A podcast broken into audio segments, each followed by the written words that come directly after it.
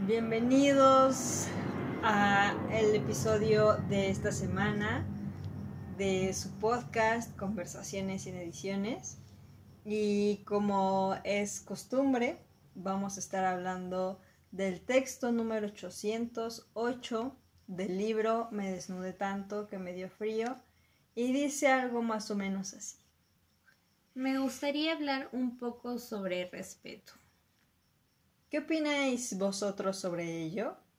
I think so.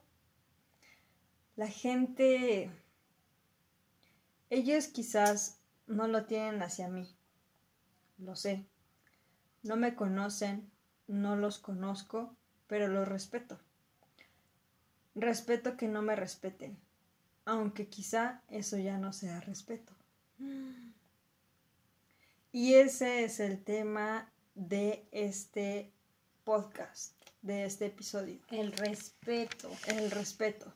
Este texto es como una conversación entre varias personas que están opinando sobre esta parte de respeto. Y en esta parte de, del respeto mencionan algo eh, muy, muy controversial, puede ser, o a lo mejor hasta... Es como el clímax del, sí, del, texto. Puede ser hasta la mejor contradictorio porque menciona que respeta a personas que no la respetan o no, no, no respetan a esa persona, aunque quizás eso ya no sea respeto. Entonces, hoy vamos a estar hablando un poco sobre la parte del respeto Vamos a dividir este tema en dos episodios porque es muy extenso, muy largo y, son demasiados puntos de vista y demasiados puntos que se tienen que tocar con esta parte del respeto. Y vamos a ir empezando y desglosando. Justamente el primer punto es la aceptación y viene siendo el clímax del texto en el que acepto que esas personas no me respeten. Y yo respeto que no me respeten y a lo mejor eso ya no es respeto, porque si las, las personas no te respetan, entonces, ¿qué respeto te estás dando tú como persona para que a lo mejor las otras personas que no te respetan pasen por encima de tu integridad y tú, o sea, respetes a lo mejor el hecho que ellos están teniendo, pero tú lo tomes a lo mejor como un espejo. Y yo creo que todo depende de, de, la perspectiva, justamente, de... Eso y de no tomarse las cosas a pecho. Sí, exacto. Porque pueden que, puede que las personas no te respeten, que llega un límite, ¿no? Hay un límite que debemos de poner eh, sobre faltas de respeto, pero un, una situación como leve dentro de lo que cabe puede ser el que no respeten eh, tu ideología con respecto a una religión. Y que no te respeten y que te digan, ay, no, tu religión que vas a ver si no es la mejor y eso no existe y shalala y la mía sí. Eso ya es una falta de respeto hacia ti y hacia tus creencias. Creo que esa es una falta de respeto leve, donde todavía puedes decir, mm, respeto tu punto de vista, respeto tu opinión, respeto lo que dices y no me lo tomo a pecho, no me afecta, pero llega el otro extremo en donde la falta de respeto ya es verbal directamente hacia ti o física y ahí es donde ya debes de poner un alto y no debes de, de tolerar porque ya no es que aceptes, es tolerar. Ya no toleres ese tipo de, de falta de respeto. Bueno, pero también en, es que es, es muy complejo porque depende de la aceptación que tú le des a la otra persona, ¿no? Por ejemplo, hay personas que suelen ser o, se, o solemos ser, hasta inconscientemente, muy criticones o, o hacemos comentarios despectivos algunas veces o hacemos comentarios o críticas que no van, que están muy fuera de lugar, o risitas, o, o manías que luego tenemos así como, ¿no? O sea, como, ¿qué te pasa? Como ademanes o, o, muecas que hacemos y que a lo mejor ese ademán o esa mueca que puede ser un lenguaje corporal que nosotros tenemos que, sea puede, involuntario. Que, que, sea involuntario, que puede lastimar a la otra persona y que le puede faltar al respeto a la otra persona con simplemente hacer un lenguaje corporal, no, no necesariamente con palabras. Entonces, es cuestión de muchísimo, muchísimo, muchísimo, pero muchísimo, un chingo de trabajo personal. Realmente se necesita muchísima, muchísima aceptación hacia uno mismo para poder aceptar a la otra persona y aceptar que aunque esa persona hizo un ademán, hizo una mueca, hizo una risita, hizo una palabra, hizo lo que sea que hizo, nosotros aceptemos tal como es esa persona y literal, aunque suene muy bizarro, agradecer que esa persona hizo eso porque nos espejeamos y decimos gracias porque existes, me reflejo en ti y no quiero ser como tú. Eres un gran ejemplo de la persona que no quiero ser. Y es que acabas de mencionar algo de la aceptación de uno mismo. Yo creo que desde ahí debemos de empezar, desde la aceptación de, eh, de uno mismo, de lo que es, de lo que piensas, de lo que sientes, de lo que crees, para poder aceptar a otros. Si no te aceptas a ti mismo, no vas a aceptar a nadie más. Y por ende, si no aceptas, no vas a respetar. Entonces, y, fíjense, este es un reflejo, o sea, la falta de respeto, la violencia, eh, la crítica, todo lo que tenga que ver con esa falta de, de valor, es porque justamente nosotros no nos valoramos o no nos aceptamos o no y no nos respetamos. Es como una causa y efecto, o sea, surge la necesidad de sentirnos más haciendo menos, creo yo. Cuando no te aceptas y cuando no crees como en lo que eres. Yo iba a mencionar que es como un, una, una causa y efecto. Cuando tú no te aceptas, cuando no aceptas a las demás personas, entonces les faltas al respeto. La causa es la falta de aceptación y el efecto es la falta de respeto. Entonces, si una persona no se acepta, no, no ve sus propios errores y entonces en los demás los está viendo y los está criticando y, y aguas con esas personas, yo recientemente me he puesto a pensar y a meditar que las personas que más critican tus errores, que más le dan importancia a tus errores, son personas que no se atreven a hacer lo que tú estás haciendo. Y por eso cuando te equivocas, quieren que todo mundo vea la cagada que hiciste. Porque ellos, ellos se creen perfectos pero es muy fácil verse y, parecer perfecto cuando no has hecho nada. Es lo que te digo, quererse sentir más haciendo menos. Haciendo quedar mal a alguien más para que digan, ay, sí, él, él es el perfecto. Haciendo ver las imperfecciones de otras personas. Y la verdad eso es, es muy triste. Es... A mí sí me pegó cuando bueno, y creo que todavía me pega, cuando en algún momento llego a hacer algo con mucho entusiasmo y de repente, chi, me tropiezo, me caigo o la cago en algo y, ya hay mil personas, o sea, ni siquiera cuando empecé, sino simplemente la cagué, hice algo mal y, o sea, todo el mundo se entera, ¿no? Es como, como un meme o como, como una persona que Imagínense que, Jesús, voy a poner ese ejemplo muy, muy, muy, muy como potente, porque pues todos conocemos a, Jesús, ¿no? Hemos, hemos, escuchado hablar de él y shalala.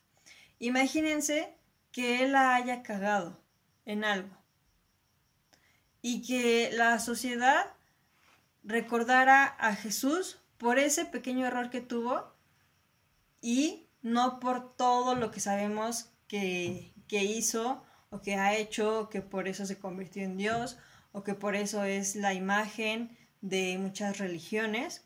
Entonces, lo mismo pasa con nosotros.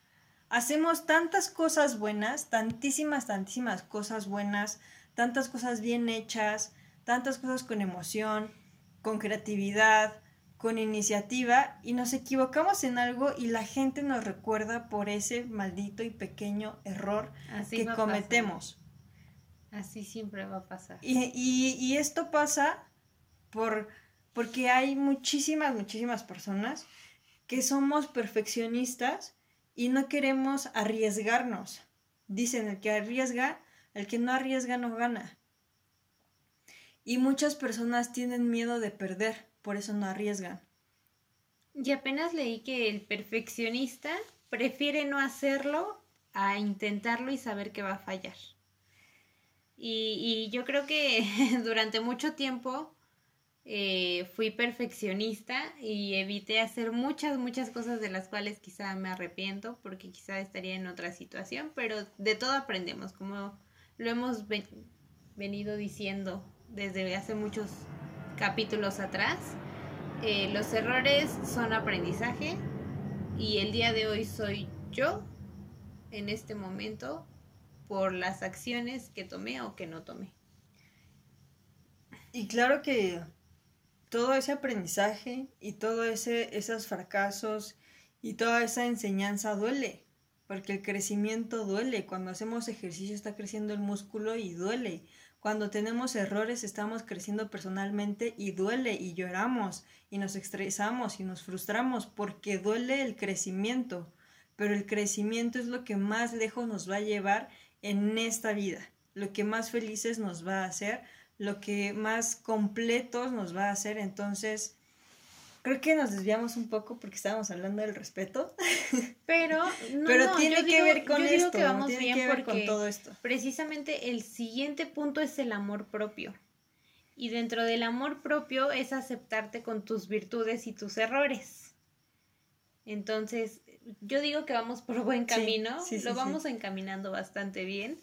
Vamos con el amor propio, tanto físico, mental, espiritual, económico, amar, el contexto, de amar todo lo que te está pasando en este momento. Y, y amar es respetar y es aceptar.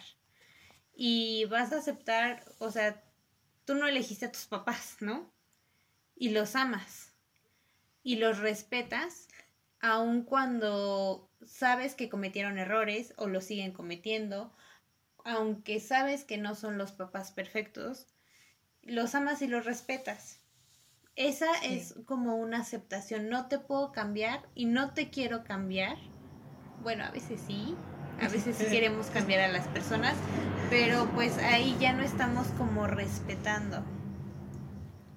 Entonces, sí te, te respeto y te acepto tal como eres.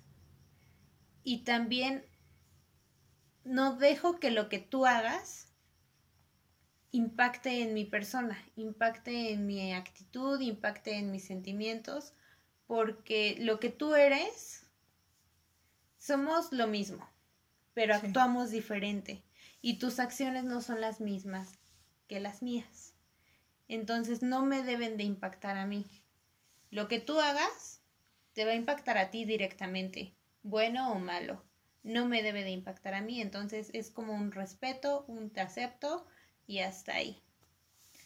Pero yo creo que hablando de los padres, como es nuestro, nuestro núcleo, nuestro primer círculo social, cuando hacen algo, aunque nosotros ya tengamos esta mentalidad de aceptación y de respeto, créanme que lo he intentado muchísimo, muchísimo tiempo. Llevo años descubriendo, ya entrando en conciencia, en, conocimiento de, esto, de lo que ya sé que tengo que hacer y cómo me tengo que sentir, pero sigue trabajándose, sigue doliendo, sigue, sigue ahí, porque al fin y al cabo son nuestros padres, entonces cosas que nos digan, cosas que hagan, cosas que cualquier cosa que ellos sientan, expresen, de cualquier manera, obviamente nos va a impactar a nosotros. Y es que sí es cierto, es muy diferente a, que conozcas a alguien y, haya algo que no te guste, que lo aceptes y respetes y decidas alejarte. Pero pues tus papás siempre, siempre van a ser tus papás y creciste toda la vida con ellos y existe ese apego a ellos en donde te duele cortar de tajo esa relación porque que a lo mejor puede ser lo más sano. quizá lo más sano pero es como muy difícil creo que es muy difícil porque aparte existe cultura latinoamericana en la que es muy apegado. Somos nos criaron la cultura latina es muy muy junta. Es apego apego apego apego apego apego en la que es muy difícil que la familia se desprenda de la misma familia y cuando lo haces eres egoísta, que en, otros, en otro capítulo quizás hablemos del ego y del egoísmo.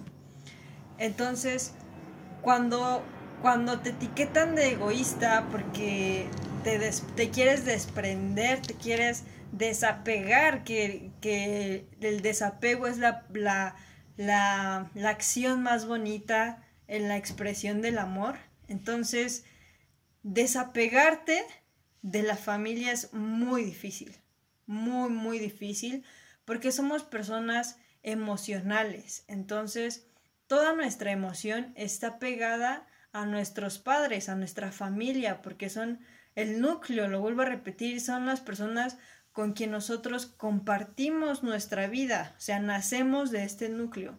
Entonces, cuando un familiar nos falta el respeto o nosotros le faltamos al respeto a un familiar, muchas cosas se van rompiendo. Cuando no hay respeto, muchas cosas se rompen y muy, muy pocas veces pueden sanarse o pueden volver a estar como estaban antes, porque cuando hay faltas de respeto, muy pocas veces se pueden sanar.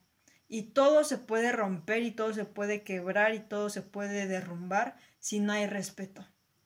Por eso quisimos dividir este episodio en dos partes porque el tema del respeto es muy muy importante para las relaciones familiares, amorosas, relación contigo mismo, que es lo que más me gustaría eh, recalcar en este punto del amor propio. Más en sí, en, esta parte del amor propio, en el que hay otro texto dentro del libro que no recuerdo muy bien cómo va, pero si alguien, una, un familiar, otra persona, te falta el respeto, es tu culpa.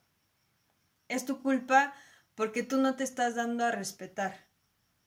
Tú, tú no te estás poniendo a ti sobre otras personas. Y, y, lo sé que a lo mejor no estamos acostumbrados a hacerlo porque no nos enseñaron, no nos enseñaron a, a ser eh, independientes, a que nosotros nos, nos sepamos a valer por nosotros mismos y menos emocional y sentimentalmente y tampoco físicamente. Entonces, cuando alguien nos llega a faltar el respeto es porque justamente no estamos trabajados, no, no tenemos ese trabajo interno para decirle, hey, hey, hey, tú así, a mí, no me vas a hablar, tú así, a mí, perdóname, discúlpame o no me perdones, no me disculpes, pero no voy a permitir que me estés hablando de esa manera o que me estés diciendo o me estés hiriendo como lo estás haciendo.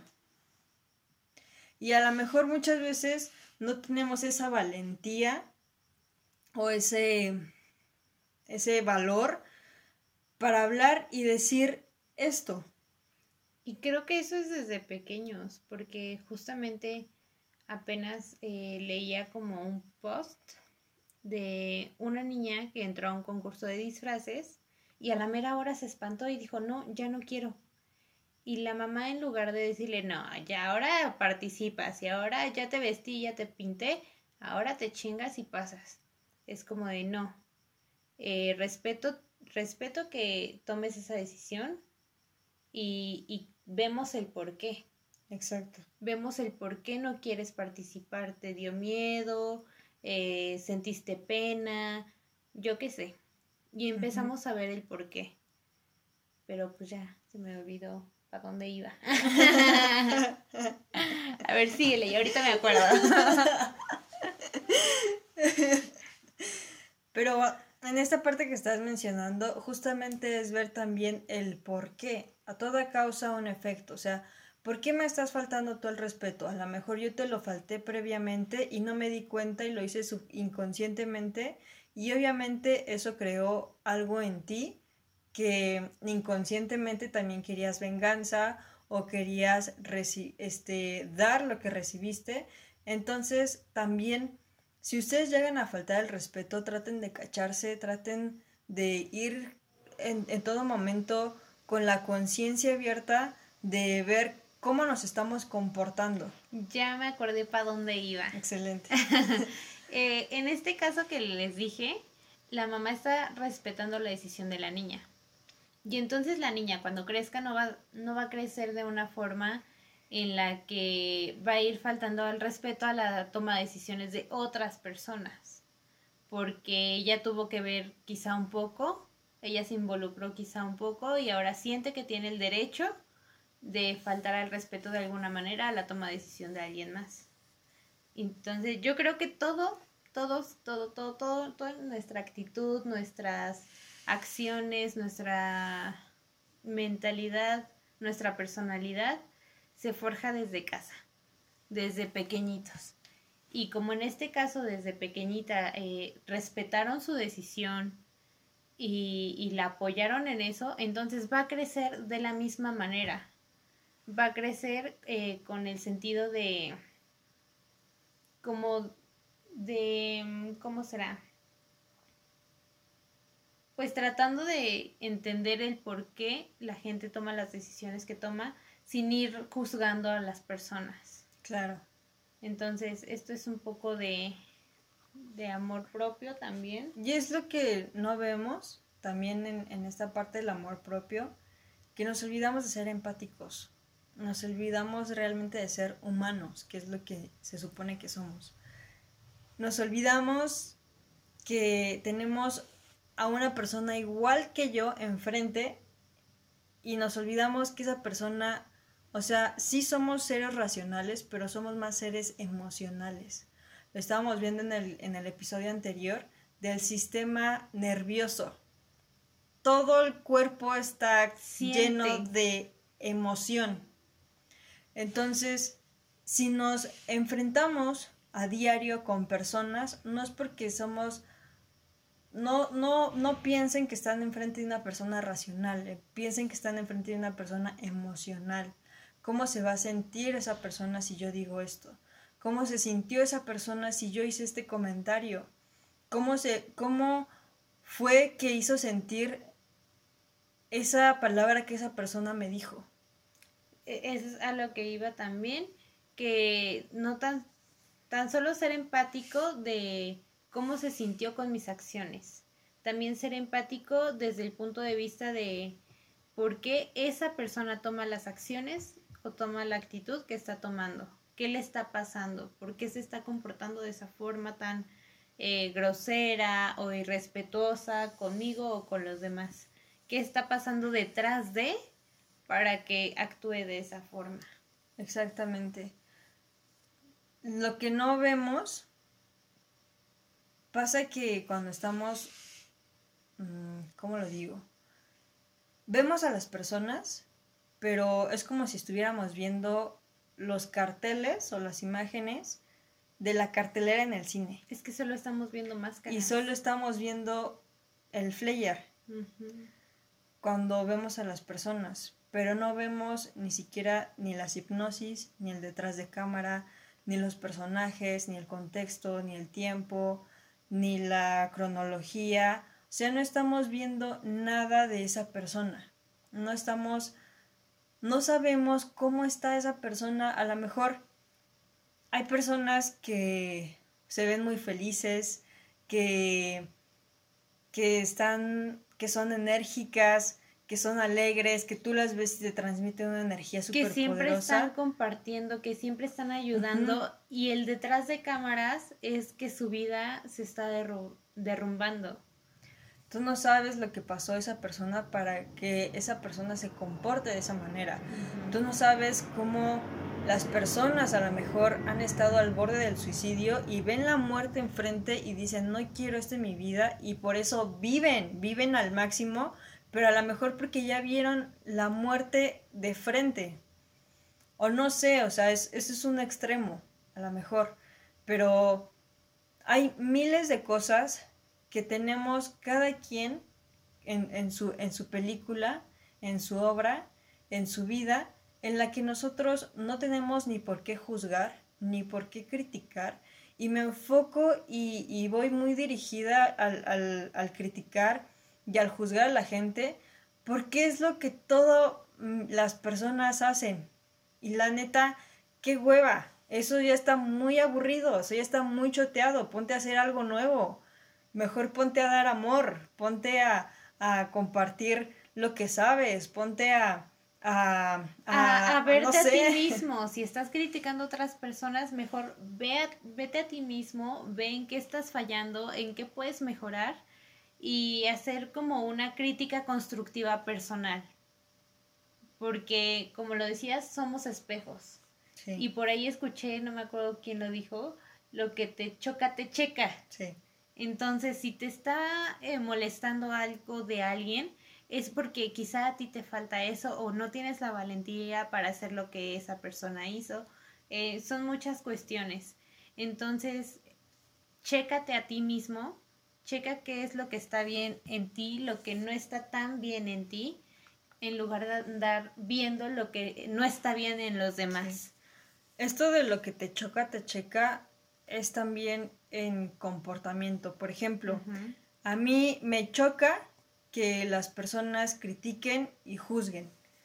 Entonces lo que me checa a mí es que tengo que trabajarme a mí para que no me, no me moleste cuando una persona critique o juzgue y yo pueda aceptar a las demás personas para que en algún momento en el que estén criticando o estén juzgando o yo me ponga a criticar o a, a juzgar a las demás personas, yo esté tan trabajada como para poder decir, me vale, pero no, estoy tratando de querer cambiar a las demás personas porque están criticando y están juzgando y yo ya me cansé y entonces quiero que las demás personas cambien.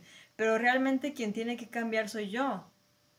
Yo soy quien tengo que aceptar y respetar a la persona que está criticando y que está juzgando a mí o a las demás personas.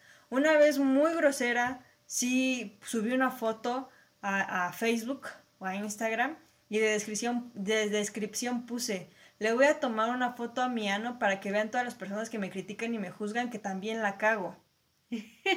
O sea, y es que a lo mejor fue muy vulgar o muy grosero o, o muy explícito, como quieran decirlo, pero es que es la verdad. O sea, todos tenemos ano y todos la cagamos. En todo. Cometemos errores. Somos humanos. Sí, y, yo también quería eh, aclarar que nadie, nadie, nadie, nadie va a cambiar por alguien más. Nadie, nadie. Así tu, tu nuevo novio te diga, tu nuevo novio te diga, voy a cambiar, no lo voy a volver a hacer, o, o tu hermano, o tu hermana, o tu familiar, o tus amigos no lo voy a volver a hacer, eh, por ti voy a cambiar, no inventes. No es cierto, no les crean. La verdad es que las personas cambian porque quieren cambiar por sí mismos, no por alguien más. Entonces yo creo que tampoco es difícil, pero no está padre desgastarse emocionalmente por intentar cambiar a las personas. Porque ellos siguen felices y contentos así como están. Y uno se frustra porque... Y uno aquí haciendo podcast. y desahogándose. no, y de verdad es que uno se frustra tratando de decirle, oye, mejor haz esto, yo te recomiendo esto, esto te podría funcionar bien, oye, acompáñame a esto para que aprendas y los invitas y les enseñas y tratas de que estén ahí, pero como ellos no quieren cambiar por sí mismos, te empiezas a frustrar porque no, no ves cambios en ellos. Por más que les des, por más que estés, por más que les digas, no ves cambios y te frustras. te frustras y entonces es un desgaste emocional muy, muy fuerte. En otro podcast también me gustaría hablar del cambio, porque el cambio viene de la ley del espacio. El cambio es intercambiar, es una cosa, una por, cosa otra. por otra. Entonces, cuando una persona cambia en una relación, es porque algo se rompió, algo pasó, algo se fue, algo llegó, que hizo crear ese cambio. Entonces, si yo sé que tengo este problema, a lo mejor, de no aceptar las personas criticonas, entonces tiene que haber dentro de mí un cambio. Un cambio en el que a lo mejor llegue a un, a un límite, o a lo mejor no hay necesidad de que llegue a ese límite, y yo pueda algo ver, que algo pase en mi mente, o, en una experiencia que me haga entrar, que entre algo o, salga algo para que suceda ese cambio. Entonces, son muchísimos puntos, como ven, en esta parte del respeto.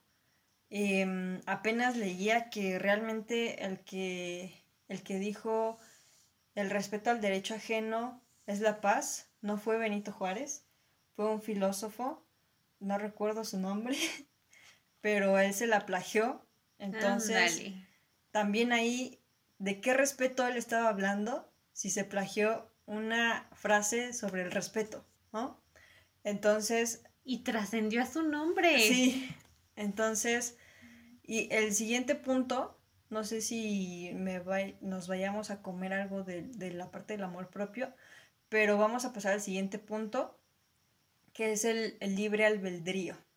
Y aquí también vamos a sacar así como muchísimas discusiones y a lo mejor va a haber personas que no conecten con lo que estemos diciendo y se, y se los vengo diciendo desde el primer capítulo, desde el primer episodio, si no conectan con lo que nosotras estemos comentando, con lo que nos estemos, estemos diciendo, vayan a la descripción del podcast y hablamos solo de perspectiva, de puntos de vista, de pensamientos, de ideologías, de metáforas, de, y de todas estas cosas que a lo mejor llegan eh, a la mente y se van en un chispazo porque solamente tenía que comentarse aquí, ¿no?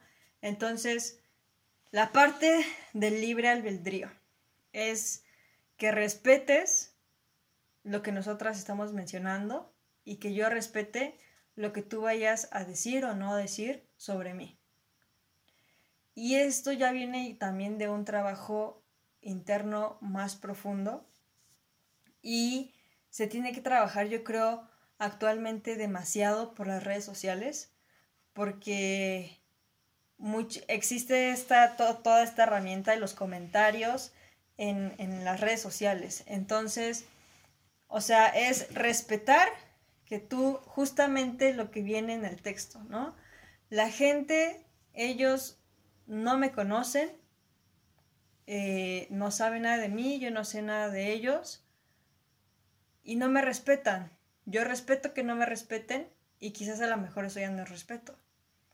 Pero yo creo que tienes que defenderte con elegancia. Y Como la cachetada con guante Sí, blanco. así Vaya. como... ¿no? Pero con elegancia y dándoles un poco en el ego y en el orgullo, que era lo que ellos querían hacer contigo, que a lo mejor no está bien, no está bien tomar venganza de tu propia mano y, y ser así, pero creo que algunas veces se tiene que hacer. No, y yo creo que se hace o se logra o se llega a ese punto de, de cachetada con guante blanco por sí solo. Las acciones por sí solas se, van a, a mostrar ante la gente en donde tú ni siquiera tengas que mover un dedo para que ellos se den cuenta de que estaban mal o de que no estaban en la mejor posición o de que su punto de vista no era el mejor. Quizá tú no tengas que tomar esa venganza por, con mano propia, pero solito eh, las acciones te van a ir llevando a un punto alto en donde solito del guantazo. Sí. Donde tú ni metas la mano. Pero, por ejemplo, hay casos o hay momentos en los que estás caliente porque te dijeron algo, ¿no? Y entonces estás, estás caliente y estás enojado o enojada y, y contestas con la cachetada o guante blanco y ya después dices. O sea, me enganché. Me enganché en, en lo mismo que esa persona me estaba haciendo. O sea, en la misma falta de respeto. Yo también le falté al respeto cuando a lo mejor debió de haber sido por lo contrario, ¿no? Igual hasta, hasta darle por su lado. Es como, tú sabes, ¿no? Todas las, las críticas que salen de, de, mi casa. Entonces, a veces contesto y me defiendo. Y entonces es como, o sea, me engancho, ¿no? Y entonces yo quiero ser mejor persona. Yo trabajo todos los días para ser mejor persona y trato de controlarme para no defenderme con cachetada de guante blanco, ¿no? Pero es, es difícil porque no me gusta que me falten al respeto. Entonces, trato de dar las cachetadas con guante blanco, pero a veces me arrepiento, ¿no? Porque digo, es que yo no soy así, pero me tengo que defender. Entonces, también ahí existe como quizás un arma de doble filo con esta parte del respeto porque, o sea, es como digo, si el niño no está educado, los padres menos. Entonces, si nosotros nos ponemos a discutir con un niño y lo acusamos, el padre nos, le va a dar la razón al niño, aunque sepa que ese niño está mal. Y le va a decir, oye, ¿por qué estás ahí, no, molestando a mi hijo? Y entonces como, ¿no? ¿Qué le estás enseñando? O sea, pero es, es aquí donde entra el libre albedrío. Es como de, pues yo, yo dejo que, que tú eduques a tus hijos, pues a tu manera, como tú quieras, o que no los eduques, ¿no? Y tú tienes el libre albedrío de educar a tus hijos como quieras. O de no educarlos. O de no tener hijos. O de tener muchos. O de tener muchos. O tener perros. O educarte a ti mismo o no educarte. Exacto. Ese es el libre albedrío. Ese es el libre albedrío y en esta parte del libre albedrío de autoeducación, de reeducarte, para que tú puedas respetar a ti, a los demás, al prójimo, a la naturaleza, al planeta, a todo lo que te rodea, que es un trabajo muy intenso y lleva muchísimo tiempo porque llevamos toda una generación del árbol genealógico mm. que se tiene que trabajar, tienes que literal volverte a parir. Te tienes que, y es un proceso bien cabrón, bien cabrón, en el que van a creer que estoy loca y que me echo un churro ahorita, pero ni siquiera sé fumar. Pero entonces te tienes que o sea, a ti sacarte de ti. O sea, tienes que salir de ti y verte. Es como si tuvieras un viaje astral en el que te sales, te ves y te dices, ah, no manches, estás choco de ahí, a ver, déjate en parejo. Pero tú mismo, o sea, tú, tú, tú solo, tú, tú, tú siendo tu papá, tú siendo tu mamá, tú siendo tu hermano, tú siendo tu mejor amigo, tienes que volver a parirte, tienes que reeducarte, tienes que volver a cultivarte, tienes que quitar toda la hierba mala, poner abono, aventar las semillas, echarle agua y, que le dé el rayo del sol para ver si sale una ramita. Yo, bueno, apenas he estado enfocando esto de, del renacimiento eh, desde el punto de vista que a veces platicamos, ¿cómo educaríamos a nuestros hijos? ¿Cómo los educaríamos? ¿Qué les enseñaríamos? ¿Qué les vamos a inculcar? ¿Cómo se los vamos a inculcar? Y creo que esa es una forma de reeducarnos a nosotros mismos. Si nosotros queremos educar de esa forma a nuestros hijos, primero tenemos que adoptar esa, esas creencias de, de educación.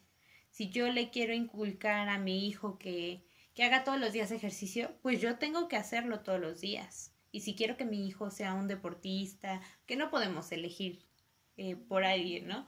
Pero si queremos que, que nuestro hijo o hija lleve una vida saludable donde incluya ejercicio, pues entonces nosotras también debemos de incluirlo.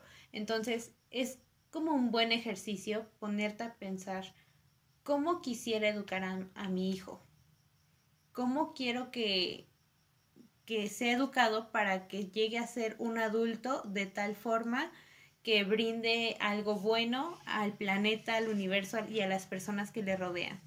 Y de esa forma te debes de educar a ti. Aplícalo en ti mismo antes de aplicarlo en alguien más. Porque apenas me decías eh, eh, lo de Buda, ¿no? Sí. Que llegaba una mamá con su hijo porque ya no quería que comiera dulces y a Buda todos le hacían caso. Oye, eh, dile a mi hijo que no coma dulces. Ya no quiero que coma dulces. Bueno, y le dice Buda, regresa en una semana. Y te quedas así, ¿por qué en una semana, no? ¿Por qué no se lo puede decir ahorita? pues nada más es decírselo. Y total, regresa la siguiente semana y Buda le dice, oye niño, ya no comas dulces. Y el niño deja de comer dulces. Y la madre le dice, le preguntan, ¿no? Que por qué tardó una semana para decírselo. Pues es que yo comía dulces, dice Buda. Entonces, para que el niño deje de comer dulces, yo debo de hacerlo. Yo debo de dar el ejemplo.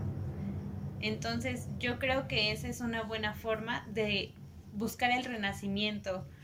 Piensa en cómo quieres educar a tus hijos, cómo quieres que sean, para que empieces a trabajar en ti. Y mucho mejor si todavía no tienes hijos. Sí. Mucho mejor. Yo creo que se educa un hijo desde antes de nacer, porque tienes que educarte tú como, como si quieres ser futura madre o futuro padre. Entonces tienes que, imagínate todo el trabajo que debes de sanar para, y, de, aún así, o sea, el niño va a nacer con con traumas, inseguridades, aunque tú estés sanito y, ya limpio, así como casi recién nacido. no todos somos iguales en cuanto a conductas, entonces no todos van a actuar de la misma manera y es lo que hablábamos. ¿Qué pasa cuando tú educas a tu hijo con mucho amor, respeto, honestidad? y sale a la sociedad y, y no todos son iguales. Y se topa con todo lo diferente, con todo. Se va a decepcionar del mundo, de la vida, de todos alrededor. Entonces, de que, de que va a empezar a cargar problemas que no son suyos, va a ser así. Que no van a ser tuyos como padre porque tú estás trabajado, sí. Pero va a empezar a cargar con problemas que le está inculcando la sociedad, que le está poniendo encima la sociedad. Y entonces debes de trabajarte primero para poder ayudar a, a que él se trabaje por sí solo, desde pequeñito. Imagínense, así pongamos nada más este, este ejemplo mental, que nosotros ya somos unas, unas personas respetuosas, amables, sinceras, honestas, leales, amorosas, cariñosas, eh, que, nos aceptamos, que no juzgamos, que no criticamos, que somos conscientes, que somos responsables, que somos comprometidos, que somos todo lo bueno, que ya nos sanamos. Y ahora le enseñamos a un niño a ser como nosotros somos. Y este niño, o, nuestro niño interno, nosotros, salimos al mundo siendo esa persona nueva, esa persona renovada. Y nos topamos con personas que critican, que juzgan, que son groseras, que faltan al respeto, que no aceptan, que no son comprometidos, que son irresponsables, que son desobligados, que son adictos, que tienen trastornos, trastornos, perdón. Y entonces te empiezas a relacionar con esas personas y te das cuenta de lo que le hace falta al mundo. Le hace falta personas como tú, como yo, que ya estamos trabajadas, entre comillas, recuerden. Entonces, ¿qué necesita la persona que está enfrente de mí que no es como yo, que no tiene el mismo comportamiento que yo? Necesita todo el crecimiento y el aprendizaje que nosotros ya adquirimos, que ya somos como las personas que estamos siendo. Entonces, es cuestión de respeto y de aceptación que me encuentre con una persona como yo, trabajada, o que me encuentre con una persona que no está absolutamente para nada trabajada, y aceptarlo y respetarlo, y cuando nos encontramos con esa persona, identificarlas y darles por su lado. Y no quiero decir que sea elitista, ni que sea racista, ni que sea clasista, ni que empiece a crear jerarquías ni niveles, ¿por qué no? Sino simplemente cuidar nuestra energía, nuestra, nuestra emoción, nuestra persona de, de esas personas. Y, y no quiero decir que esto divida, porque no, sino creo que más bien nos une, nos une en un, en un núcleo de gratitud, en un, en un campo de gratitud, en, en el que vuelvo a repetir, gracias porque existes, porque no quiero ser como tú, no quiero tener el comportamiento que tú y gracias por darme el ejemplo para no ser o no tener el comportamiento que tú tienes. Y yo creo que de a partir de esto nos brincamos al siguiente tema, que, bueno, al siguiente punto, que es ser y dejar ser. Uh. en donde agradecemos a la persona lo que es, porque no queremos ser como esa persona, quizá. Te estoy respetando y te estoy dejando ser. No intento cambiarte porque quizá no me vas a escuchar, no me vas a entender y me vas a tirar de loco y bueno, te dejo ser y tú déjame ser. Entonces, como que es ese respeto entre, uy, ya sabemos que chocamos porque tenemos ideas diferentes, mejor un saludo cordial y hasta ahí. Sí. ¿No? En esta parte del ser y dejar ser, apenas hablábamos Aroni y yo sobre el vocabulario que está mal empleado. Todos somos, todos somos seres humanos, todos ya eh, tenemos un ser. Entonces, no es, lo ponemos en ser y dejar ser para que nos lo entiendan.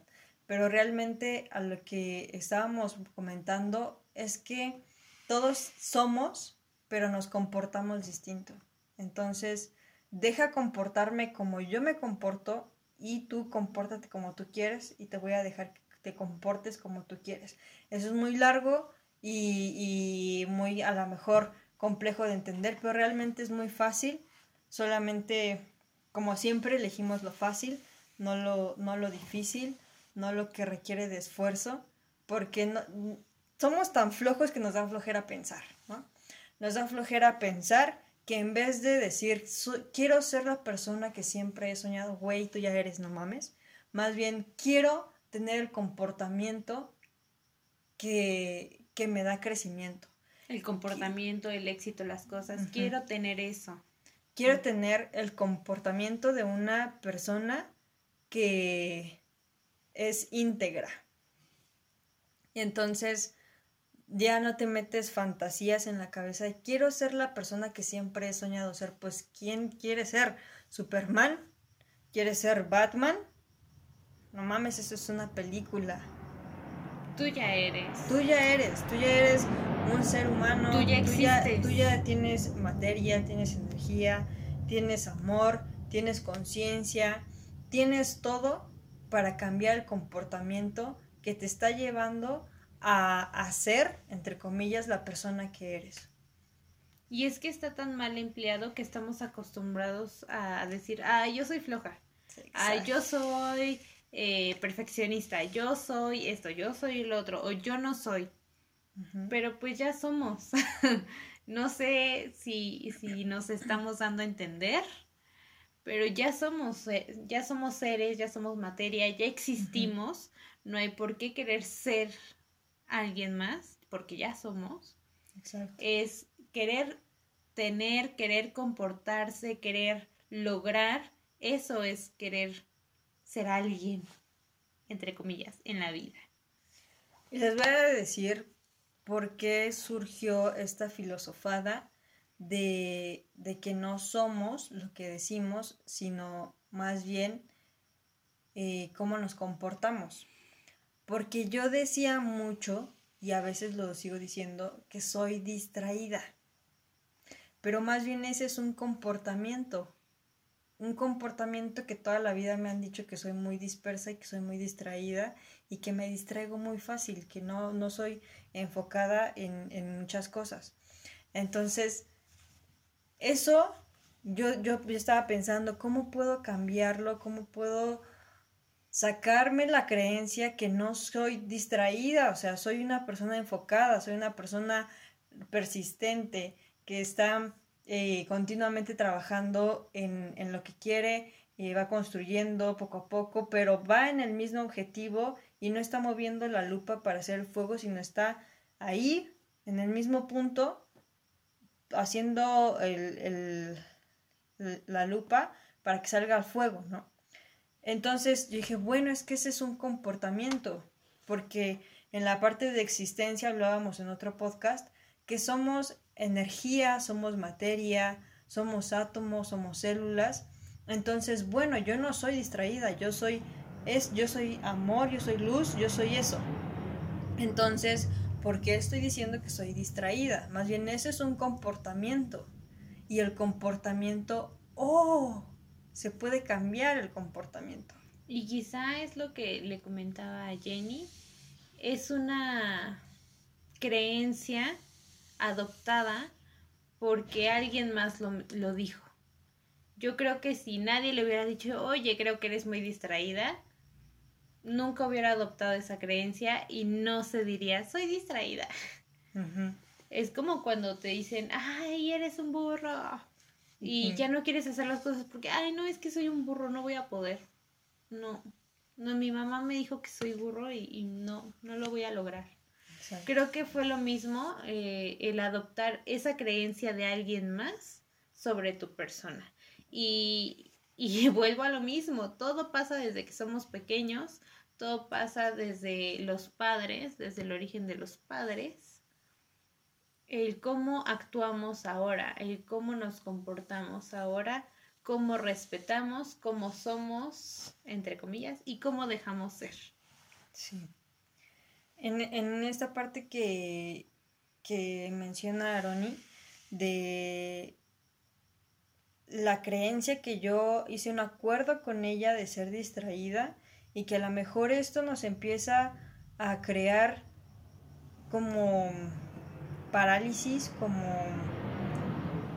discapacidades, porque esto es lo que pasa, esto es lo que hace. Empezamos a hacer a las personas discapacitadas mentalmente con las palabras que nosotros les decimos, cuando, o, con las cosas que nosotros hacemos, como por ejemplo el machismo, ¿no?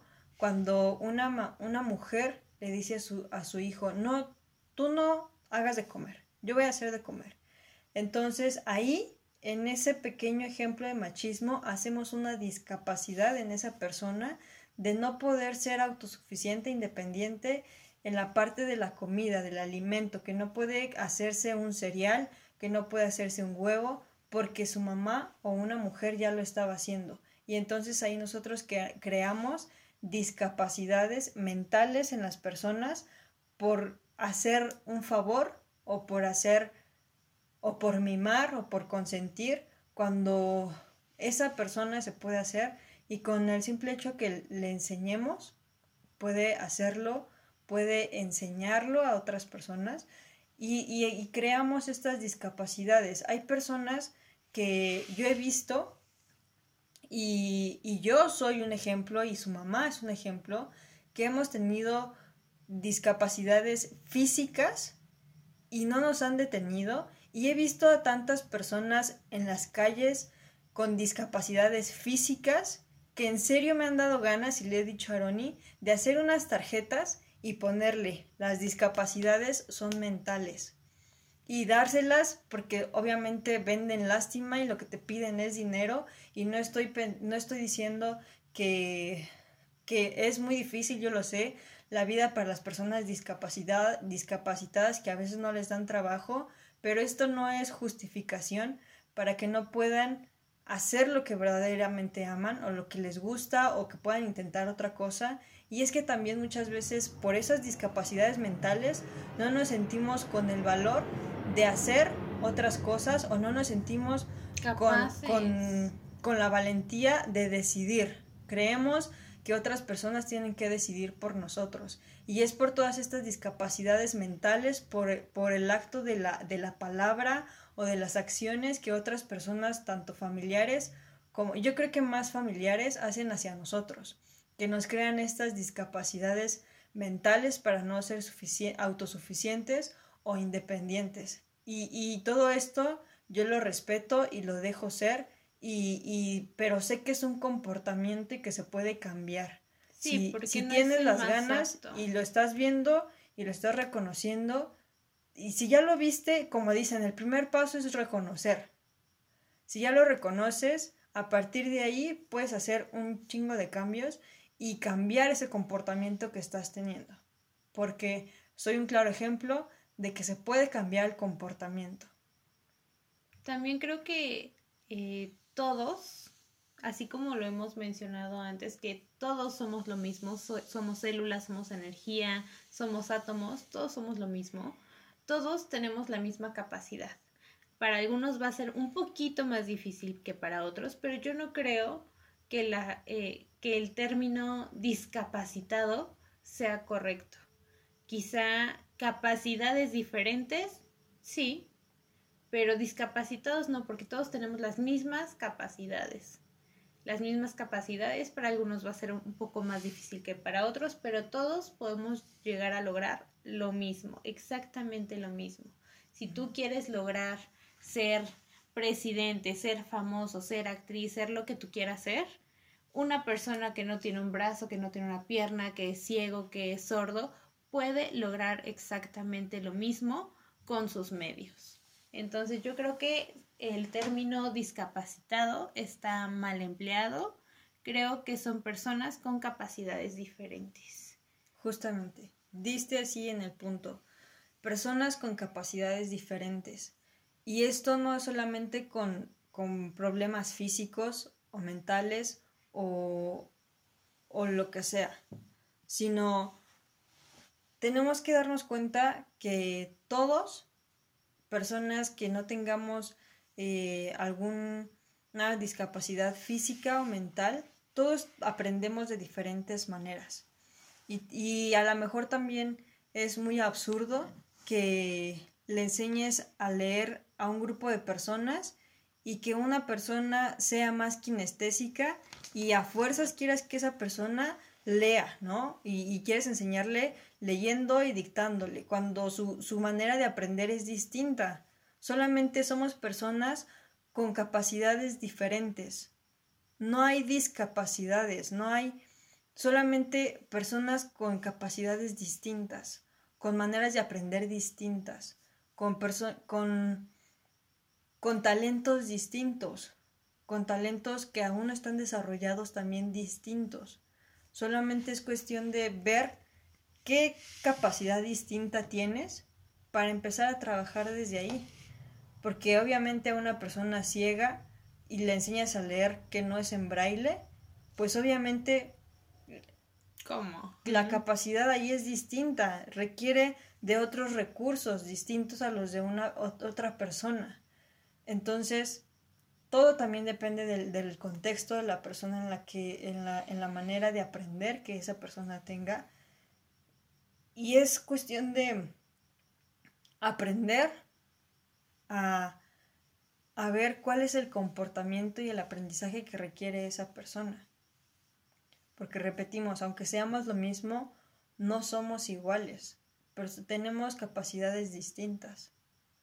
Aunque estemos hechos de las mismas cosas, somos diferentes. Hablábamos en otro tema de las, de las cualidades que nos, que nos engloban en una sociedad, de las características que tenemos distintas y eso hace que caigamos en comunidad. Entonces, es cuestión de ser y dejar ser. Em, nos extendimos un poco, sabíamos que nos íbamos a llevar tiempo en este podcast, por eso vamos a, en este episodio, por eso vamos a dividirlo en dos. Y yo creo que para el, para el siguiente episodio vamos a estar hablando sobre la no violencia, que es lo que genera cuando hay respeto. Em, el no cruzar los límites de las otras personas, no pasar por la integridad de las otras personas cuando hay respeto. La integridad, la moral, la, moral, la conciencia, los valores, las buenas relaciones. Las buenas relaciones que hay cuando hay respeto. Y un nuevo término que les vamos a estar explicando en el siguiente episodio, las personas mosca.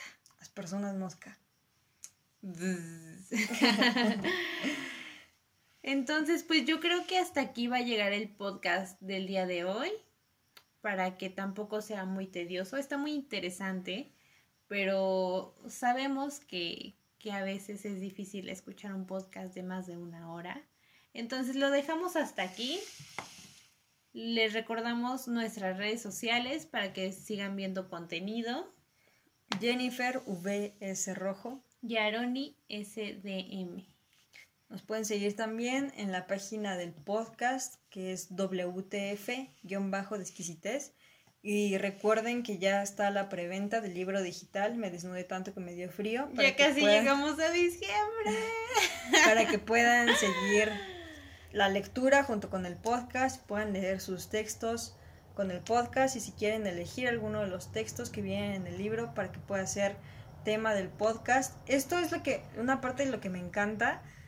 Yo suelo leer algunos libros de autores que ya están muertos y pues no se puede tener como ese contacto eh, con la persona que escribió ese texto porque pues ya está muerta. Sí, como para preguntarle qué estabas pasando en ese momento, qué estabas pensando, qué estabas viviendo, por qué lo escribiste de esa forma, cuál es tu perspectiva, que es la perspectiva como original de que tiene el autor. De ese texto. Sí. Y por eso también eh, aprovechar que sigo viva. Vivita y coleando. Vivita y coleando, pensando. Para que le hagan todas las preguntas que quieran. Por si tienen ahí alguna pregunta existencial, alguna pregunta filosófica, alguna crítica, también acepto las críticas, no me importa. Y, yo creo que las críticas ayudan al desarrollo personal también. Es como de, ah, pues yo no me había visto ese punto débil, gracias por decirme o por criticarme eso ya sé ahora en qué trabajar en mi persona, ¿no? Y créanme que las críticas y los prejuicios que me han hecho hacia mí ha sido gran parte de lo que he escrito en, en el libro. Así que yo creo que si se han identificado con alguna pequeña palabrita dentro de este podcast, el libro les va a encantar. O si no les encanta, pueden tirarlo, igual no hay ningún problema. O lo borran. Revéndanlo, revéndanlo. o lo borran. Como ahorita es pura descarga eh, digital, puro ebook, eh, pronto va a estar el físico. Esperemos que para principios del siguiente año o, a principios de diciembre, algunas cuantas copias. Y podamos igual también reunirnos para hacer una charla interactiva y podamos todos filosofar y, y comentar y, y también estaría cool hacerlo presencial, ¿no? O sea, presencial, unos vinitos, unos tequilitas, unas pláticas, sin pasar a los excesos. Unos y platicar, hacer preguntas, yo creo que también estaría muy cool. Y pues bueno. Retroalimentación de los dos lados, ¿no? yo creo que nos pasamos a despedir. Muchas gracias por habernos visto en YouTube y escuchado en Spotify. O en todas las muchas gracias. plataformas de podcast, allí estamos también. Ya llevamos un buen de semanas, para mí son un buen de semanas, nunca había seguido algo tan, tan consecutivamente, que me pone muy feliz. Y pues bueno, que la siguiente sea una semana más. What the fuck?